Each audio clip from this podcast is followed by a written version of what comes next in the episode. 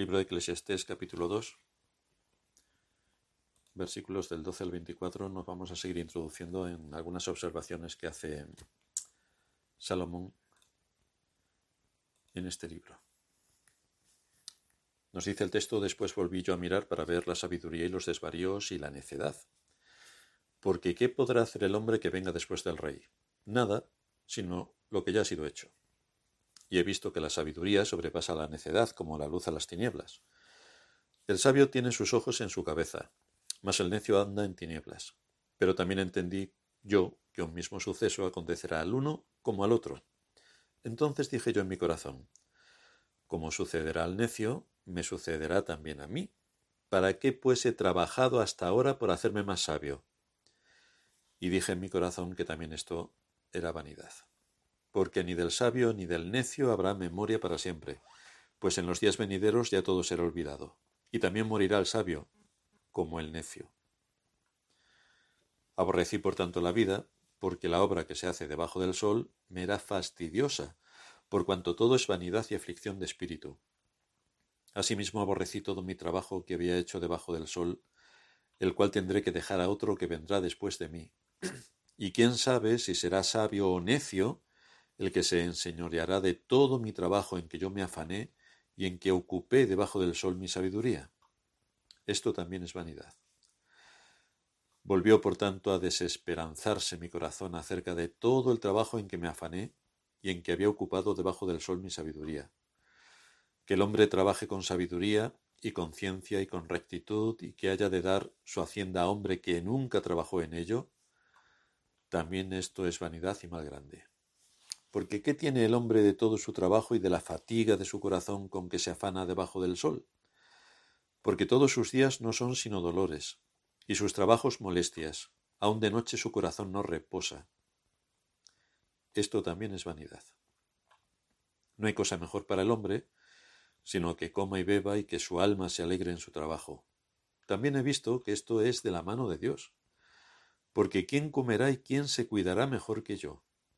Porque al hombre que le agrada, Dios le da sabiduría, ciencia y gozo, mas al pecador da el trabajo de recoger y amontonar para darlo al que agrada a Dios. También esto es vanidad y aflicción de espíritu. En los sermones anteriores hemos visto cómo en la primera parte del capítulo 2 Salomón se entrega a encontrar el sentido de la vida, pero lo quiere encontrar en los placeres y el entretenimiento. Ahí quiere encontrar el sentido de su vida. Y a pesar de todo lo que esto le aportó, una vez más llegó a la misma conclusión. Todo es vanidad. Así que ahora Salomón en esta parte del capítulo se va a dedicar a hacer comparaciones. Compara su búsqueda de la sabiduría con la búsqueda del placer. Compara los beneficios de la sabiduría y los beneficios de la insensatez y la locura, que se definen como el ocio sin control. Y aquí también llega a otra conclusión que se repite a lo largo de todo el texto. Todo es vanidad. Y lo que primeramente está definiendo es que aunque la sabiduría es superior, aunque tiene un gran impacto en medio de la sociedad en la que vivimos, el asunto es que la muerte nos pone a todos en el mismo nivel. A todos. Esto es lo que él está descubriendo. Y es la quinta demostración que Salomón nos da de la vanidad de la vida. Pero cuidado, la vanidad de la vida sin Dios. Muchos piensan que si todo fuera diversión, serían felices toda la vida, y buscan en el entretenimiento su razón de vivir. Pero esto es un engaño mayúsculo, esto es como las novias que aparecen muchas veces y cuando le dicen, ¿tú qué perfil de hombre quieres? Pues uno que me haga reír. Bueno, pues nada, ponemos el disco contando chistes y ahí se va a partir de risa esta pobre mujer que piensa que todo en la vida es reír, reír y reír. Pero esto no es así. Necesitamos otro tipo de actividad mental para enriquecer unos a otros el mundo en el que vivimos. Desde luego cualquiera sabe que la sabiduría es mejor que el ocio sin control, porque produce un bien más duradero. Pero aquí Salomón empieza a analizar estos dos casos opuestos a la luz de la muerte, cuando él se hace la pregunta, ¿qué es mejor, la sabiduría o el placer a la luz de la muerte?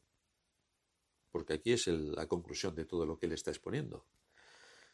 Y a lo que llega, al resultado final que llega es que ni una cosa ni la otra aportan lo que el ser humano necesita a expensas de Dios. No le aportan nada. Ni siquiera la sabiduría aporta nada cuando Dios no está presente. Así que vamos a ver un par de puntos. El primero es la comparación que va a hacer Salomón a lo largo de todo este texto. Porque empieza diciendo en el versículo 12, después volví yo a mirar para ver la sabiduría y los desvaríos y la necedad. Así que empieza a comparar todo esto. Nos dice explícitamente el texto que Salomón se dispuso a mirar o a considerar algo con profundidad. Y cuando se usa el verbo considerar en este libro nos, nos habla de un proceso de observación y de estudio cuidadoso para llegar al fondo de una cuestión. Y lo que Salomón se puso a comparar y a considerar son las dos cosas que él había estado estudiando, la sabiduría y el placer. No olvidemos que Salomón es el hombre más sabio del mundo. Por lo tanto, tiene profundidad en su pensamiento, aparte de un pensamiento crítico, que le lleva a desenmascarar y desentrañar todo lo que envuelve el mundo que nos rodea. Lo que sí nos queda bastante claro es que Salomón ya había llegado a la conclusión de que todo es hueco y vacío cuando estos objetivos, tanto de la sabiduría como de la necedad, se, usan con el propósito de lograr la felicidad, porque ese no es su papel. Ese no es su papel. Y al continuar viendo la vida en su aspecto temporal solamente, la pregunta que se hace Salomón es ¿qué me aporta tanto lo uno como lo otro? ¿En qué medida le da sentido a mi existencia algunas de estas dos opciones? O la sabiduría o el entretenimiento. ¿En qué sentido, en qué medida le dan sentido a mi existencia? Cabe destacar que tenemos que saber de qué hablamos cuando cuando nos referimos a la sabiduría. La sabiduría es la acumulación de conocimiento que se usa para ser aplicado y producir un beneficio. Eso es la sabiduría. No es el conocimiento por sí mismo, no es sabiduría. La sabiduría es aplicar el conocimiento a cosas concretas. Por ejemplo, sabiendo cómo se obtiene la electricidad, podemos tener luz en nuestras casas y hacer funcionar todos los aparatos domésticos, incluso hasta los vehículos. El descubrimiento por sí sola de la electricidad no nos sirve para nada si no se hubiera buscado una forma de aplicar la electricidad.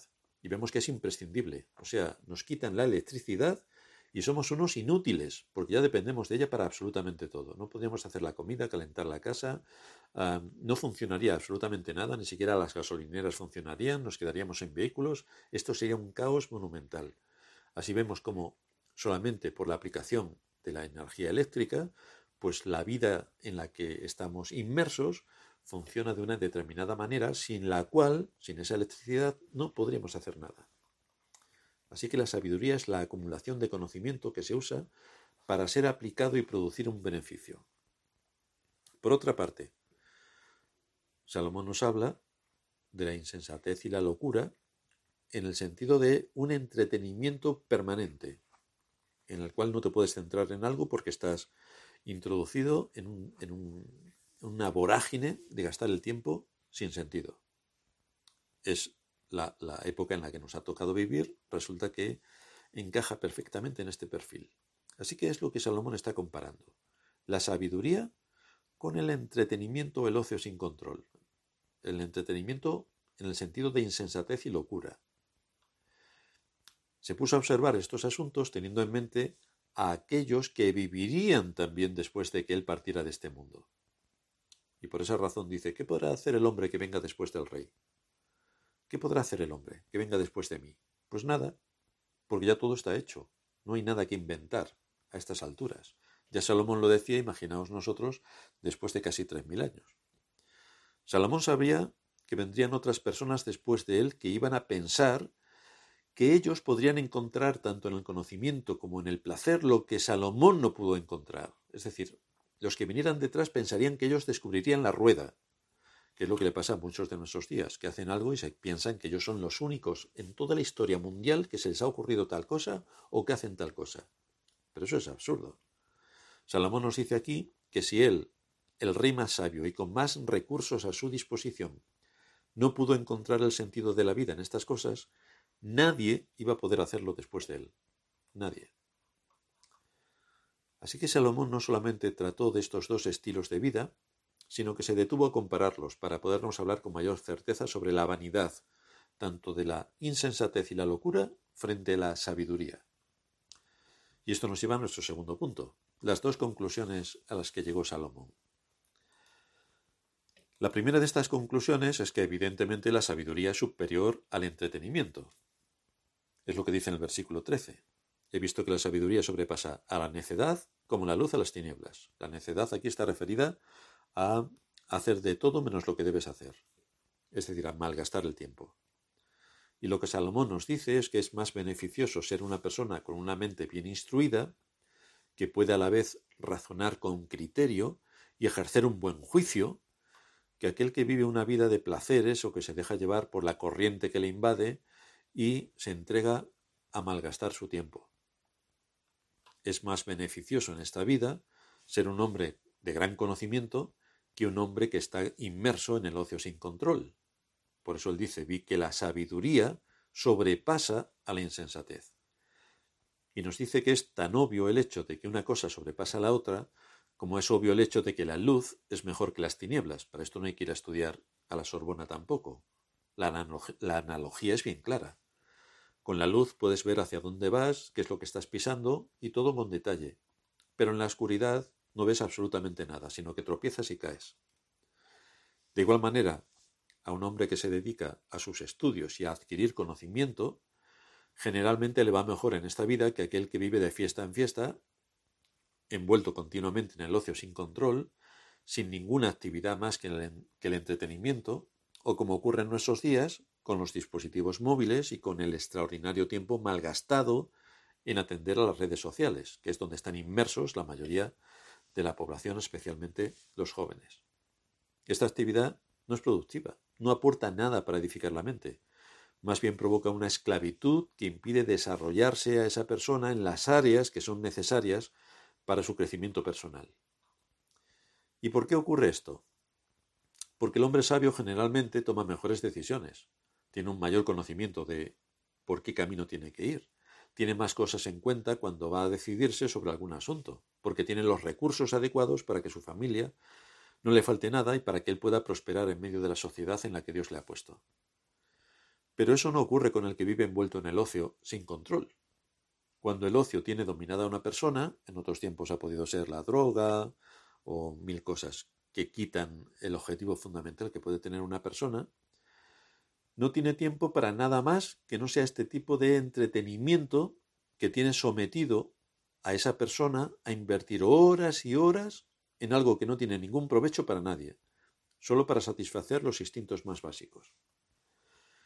El ocio se guía principalmente por las emociones, y entonces recoge el fruto desastroso de su mal camino. En muchos casos el ocio sin control es el fruto de la pereza. Por eso nos dice la escritura en Proverbios 6.9, perezoso, ¿hasta cuándo has de dormir? Antes los perezosos dormías, dormían, ahora están muy entretenidos con las redes. ¿Cuándo te levantarás de tu sueño? Un poco de sueño, un poco de dormitar y cruzar por un poco las manos para reposo, así vendrá tu necesidad como caminante y tu pobreza como hombre armado. Una persona que no está preparada, equipada y tiene todos los recursos para afrontar la vida en este mundo, pues es evidente que va a pasar bastante necesidad, salvo que le quite todo lo que pueda a sus padres. Entonces sí, es lo que vemos también en nuestros días cuando vas paseando y ves los restaurantes y las cafeterías llenas de jóvenes, que ninguno ha trabajado. Entonces, ¿de dónde sacan ese dinero? Pues de sus padres. Bueno, el día que sus padres se arruinen, veremos a ver ¿Qué es lo que, es lo que ocurre?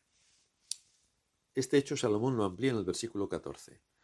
El sabio tiene ojos en su cabeza, mas el necio anda en tinieblas. Y esta es la primera conclusión a la que llega Salomón. La importancia del conocimiento, la importancia de estudiar, la importancia de, tener un espíritu crítico, la importancia de no creerte nada. Tienes que investigar todo y tienes que irte a las fuentes. Cuando decimos las fuentes, por otras cosas que nos han ocurrido anteriormente, no queremos decir que te vayas a ver YouTube.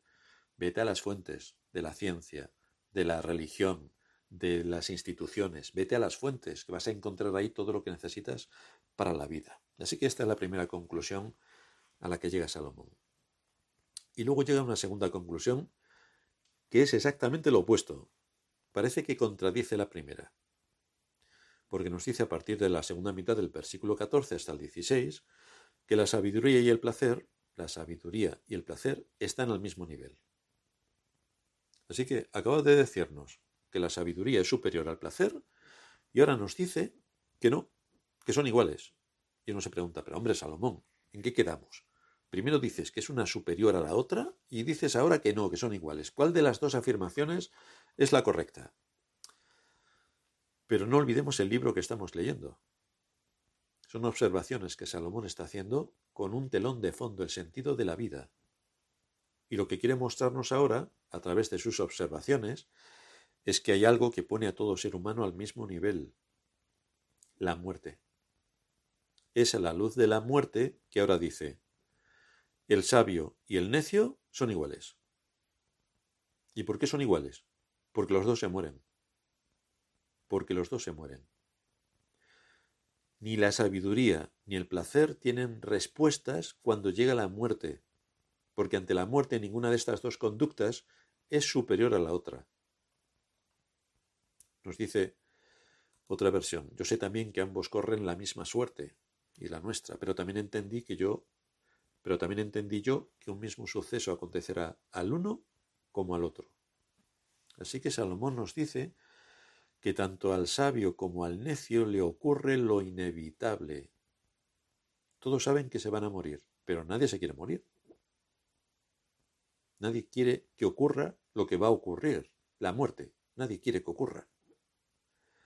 Y por eso él afirma en el versículo 15, dije yo en mi corazón, como sucederá al necio, me sucederá también a mí, que soy el hombre más sabio de la historia. Él se ve a sí mismo en su grandeza, en su sabiduría, muy superior al resto de los seres humanos, muy superior. Y realmente tenía todo lo que se necesitaba para creerse tal cosa, porque tenía el don especial que Dios le había dado, la sabiduría. Pero hay una ley universal impuesta por el Creador, que nadie se puede saltar. Y esa ley dice que todo hombre va a morir está determinado que todos los hombres mueran una sola vez y después el juicio. Está definido, es una ley universal que nadie se puede saltar. De ahí que se haga una pregunta que era de esperar. Si la, si la muerte va a llegar a todos los hombres, y yo soy también uno de los candidatos 100% a morir, se hace una pregunta.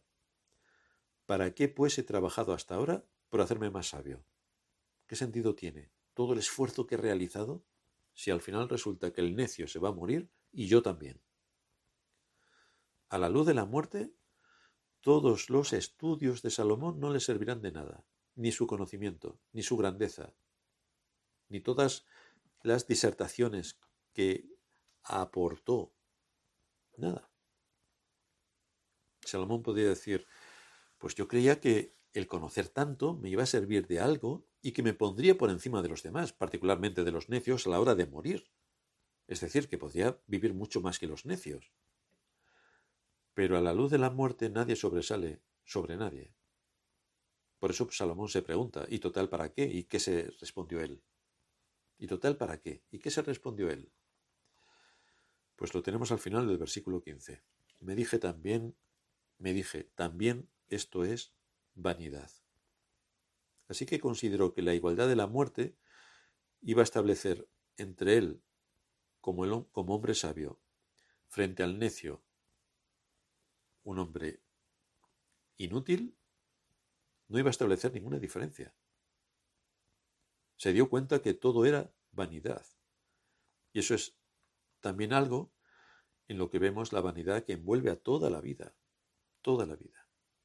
El hecho de que ninguna de estas dos conductas le da al hombre poder sobre la muerte, el hecho de que ambas cosas dejan al hombre impotente frente a este amo tan terrible, es lo que hace que Salomón vea en todo vanidad.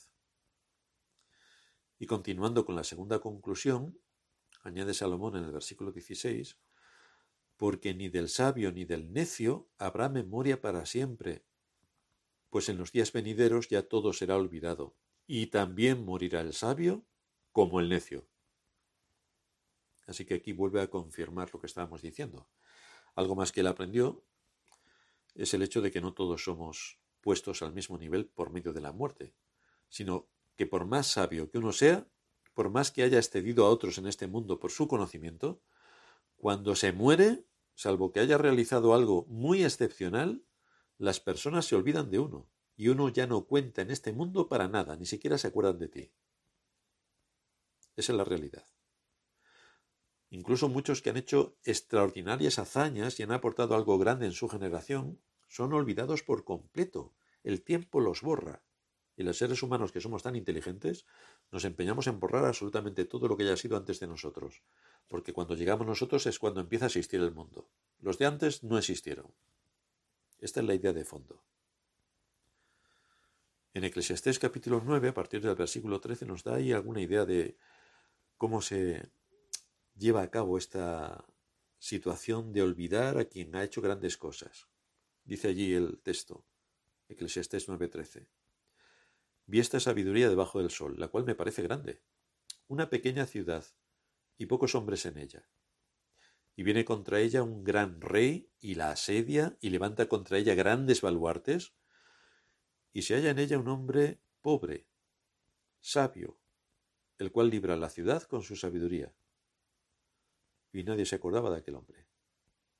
Ni idea. Pudo ejercer lo que pudo para librar la ciudad, pero este hombre estaba olvidado y seguramente después de librar la ciudad nadie se acordaría de él. Esta es la triste historia del mundo. Así que Salomón, como resultado de su reflexión, concluye que viendo, en primer lugar, que viendo la vida, la sabiduría es superior a la necedad, que es lo que hemos visto. En segundo lugar, lo que acabamos de ver, que viendo al sabio y al necio la luz de la muerte, los dos quedan iguales, porque tanto uno como otro morirán. Y en tercer lugar, la conclusión a la que llega Salomón, y es la que se repite a lo largo de todo el texto. Todo es vanidad. La vida no tiene sentido. Quitas a Dios de la ecuación y no, no pintas nada en este mundo, pero nada. Por eso nos dice en el versículo 17, aborrecí por tanto la vida, porque la obra que se hace debajo del sol me era fastidiosa, por cuanto todo es vanidad y aflicción de espíritu, o como dice otro texto, correr tras el viento. Y estamos hablando de Salomón, que tenía una mente brillante y que no había absolutamente nada de lo que no pudiera disfrutar, porque tenía recursos para absolutamente todo. Obras magníficas, ah, una casa majestuosa, un, prácticamente un imperio, ah, servidores, siervos, dominio sobre sus enemigos, miles de, caballos, miles de, soldados, miles de todo. La gente piensa, cuando tenga dinero seré feliz. Y fijaos lo que dice Salomón, que era rico en grado superlativo. Aborrecí por tanto la vida, porque la obra que se hace debajo del sol me era fastidiosa, por cuanto todo es vanidad y aflicción de espíritu. Esta es la conclusión de uno de los hombres más ricos del mundo. Así que la luz de la muerte, contra la cual no se puede luchar, contra lo que no se puede evadir, a la luz de la muerte, la vida no tiene sentido si Dios no está dentro de, de la dinámica de esa persona. Dice un comentarista, esta fue la experiencia de Salomón. Fue su experiencia mientras buscaba hallar satisfacción en este mundo, sin tener en cuenta el mundo venidero. Sintió cuán vacía es esta vida. Todo su ser fue afectado por esto. Todo lo veía oscuro. Y de igual manera pensará todo aquel que rechace la doctrina bíblica de la inmortalidad. ¿Qué condición más horrenda que un hombre llegue al punto de aborrecer su misma existencia, como es el caso en el que aquí nos está hablando Salomón cuando estaba en una de las épocas más tristes de su vida. ¿Y qué aplicaciones podemos sacar de todo esto? Pues que tenemos que tener mucho cuidado con el mundo en el que vivimos y con el corazón, cómo lo enfocamos. No olvidemos que la manera en la que Salomón habla en estos versículos es como hablaría un hombre cuya perspectiva de la vida es completamente horizontal, es decir, piensa en este mundo, se acabó. Por eso nosotros como creyentes tenemos muchas cosas de las que debemos cuidarnos. Y una de las cosas que más debemos cuidarnos es de unirnos a la corriente de este mundo. o lo que también se llama la mundanalidad. En las escrituras se nos prohíbe compartir las cosas con el mundo, con el propósito de que podamos guardar nuestra alma, dice Santiago en el capítulo 4, versículo 4, o almas adúlteras. ¿No sabéis que la amistad del mundo es enemistad contra Dios? Cualquiera que quiera ser amigo del mundo se constituye enemigo de Dios. ¿O pensáis que la Escritura dice en vano el Espíritu que Él ha hecho morar en nosotros nos, nos anhela celosamente? Así que la amistad con el mundo es enemistad contra Dios. Esto no quiere decir que nos pongamos un velo y nos vayamos a un monasterio y nos aislemos del mundo. Porque el mismo Señor en su oración dice, no te pido que los saques del mundo, sino que los apartes que los guardes del mal. No se trata de salir del mundo, se trata de estar preparados para combatir en la guerra que tenemos en este mundo. El Señor también dijo que nos enviaba como ovejas en medio de lobos. Por lo tanto, la carnicería va a ser monumental, pero debemos ser conscientes de que es ahí donde vamos a entrar. Y entonces, ¿cómo nos debemos preparar y equipar para la batalla que sin duda alguna vamos a tener? Y aun cuando estemos en la batalla y estemos heridos y estemos sangrando, ¿cómo tenemos que hacer para que nuestro proceso de pensamiento funcione de acuerdo a las enseñanzas de las Escrituras para que luchemos contra todo lo que nos afecta y nos hace hundirnos y nos hace, nos hace caer en, en pecados graves, de manera que, utilizando los recursos de las Escrituras, podamos volver a Dios. El apóstol Juan en el capítulo segundo de su primera carta nos dice en el versículo 15, primera de Juan 2.15, no améis al mundo. Así que Santiago nos dice, ¿no sabéis que la amistad del mundo es enemistad contra Dios? Y Juan dice, no améis al mundo, ni las cosas que están en el mundo. Porque si alguno ama al mundo, el amor del Padre no está en él. Porque todo lo que hay en el mundo, los deseos de la carne, los deseos de los ojos y la vanagloria de la vida, no proviene del Padre, sino del mundo. Y esto es contra lo que estuvo luchando Salomón y nos muestra en este texto. Todo lo que él pudo ver y la conclusión a la que llegó. Todo es vanidad. Si nosotros empezamos a amar el mundo, empezaremos a vivir con la perspectiva que Salomón mantuvo durante mucho tiempo en su caída. Luego se restableció, pero en su caída llegó a todo esto. Empezaremos a afanarnos por obtener dinero como si eso fuera lo único y lo más importante que podemos hacer en esta vida.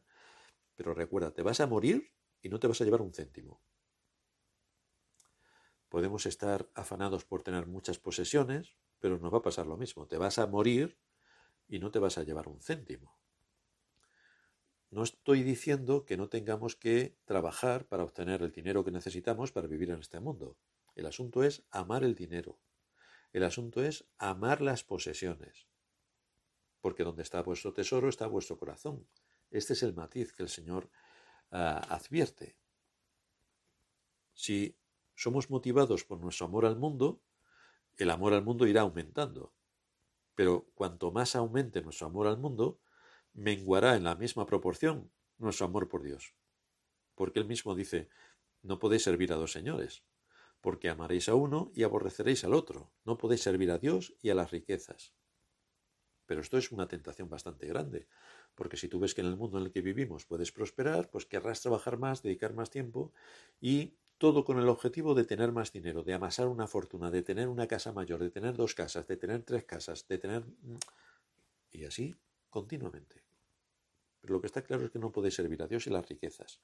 Está bien que luchemos por cosas lícitas, pero hay un momento en cuando las cosas ya, dejan de ser lícitas y adquieren otra categoría, donde ya está envuelto el corazón por el amor a esas cosas.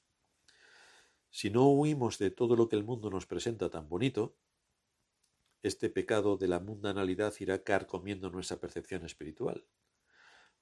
Irá carcomiendo todo lo que tiene que ver con el desarrollo que nosotros podemos hacer en este mundo, con nuestros temas económicos, académicos, laborales, ah, eclesiásticos. Así que todo se verá afectado. Todo se verá afectado cuando el amor al mundo empieza a tomar una dimensión que se extralimita del papel que Dios le ha dado.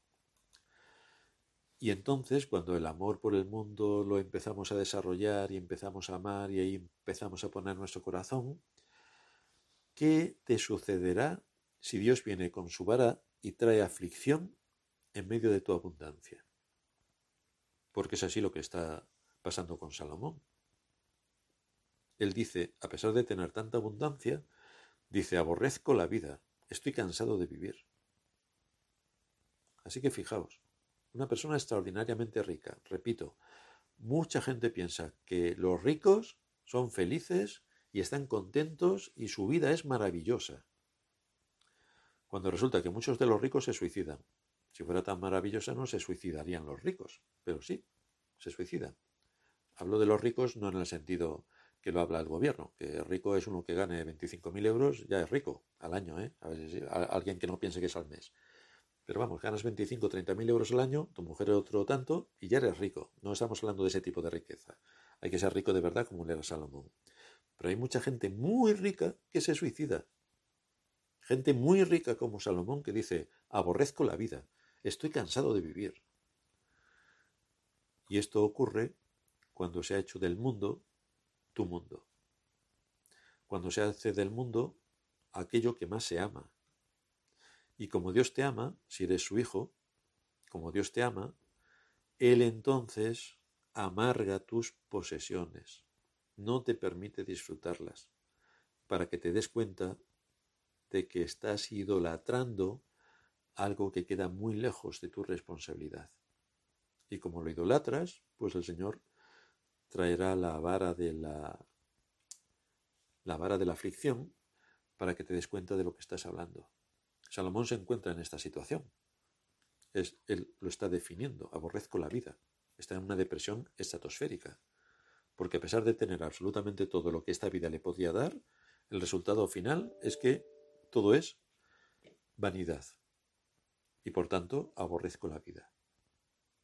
Tenemos por tanto que tener en cuenta dónde puede estar nuestro corazón, dónde puede estar, eh, qué puede estar amando nuestro corazón, para suplicarle al Señor que nos ayude y para que hagamos un uso lícito de las cosas que Él nos da en este mundo. Que luchemos por un buen salario, por supuesto. Que luchemos por una buena casa, por supuesto. Pero que hay un momento cuando eso ya trasciende y entonces ya no es que luchemos por tener algo mejor que nos ah, haga pasar esta vida con mayores comodidades, sino que ya nuestro corazón empieza a amar esas cosas, empieza a amar el vehículo, empieza a amar la vivienda, empieza a amar todo lo material. Lo material no nos va a amar a nosotros, pero el ser humano sí que ama lo material. Ahí está el problema, ahí está el riesgo. Y cuando no te da nada de lo que el espíritu necesita, pues entonces acabas como Salomón. Aborrezco la vida. Porque una vida sin Dios no tiene sentido el sentido de la vida, el único que le puede dar sentido a la vida es Dios. Y si no luchamos por acercarnos a la fuente de la vida, a quien nos dio la vida en la creación, y a Cristo y su Espíritu que nos ha dado la vida espiritual, si nos alejamos de todo esto que nos da la vida, pues no podemos esperar decir otra cosa sino lo que dijo Salomón. Aborrezco la vida. Así que esto es lo que tenemos para hoy y en lo que seguiremos también estudiando en los próximos sermones. Vamos a terminar en oración. Gracias te damos, Señor, por exponernos por medio de Salomón y en tu palabra las cuestiones críticas que afectan al ser humano en este mundo. Cómo nos podemos dejar llevar por la idolatría de nuestro corazón, que es naturalmente proclive a este tipo de idolatrías y que sean lo que copen nuestra atención y nos aten, nos esclavicen a este tipo de cosas. Te suplicamos que nos ayudes, que nos des una mente racional para los asuntos espirituales, que nos ayudes a mantener comunión contigo a través de los medios de gracia y que así podamos crecer en conocimiento y en sabiduría para saber cómo prevenir todos los ataques. Y si estamos en medio de un ataque, que también nos des fuerzas para poder saber salir de ese ataque con sabiduría para que tu nombre no se dañe y podamos restablecer nuestra comunión contigo. En el nombre de Cristo nuestro Señor te lo pedimos. Amén.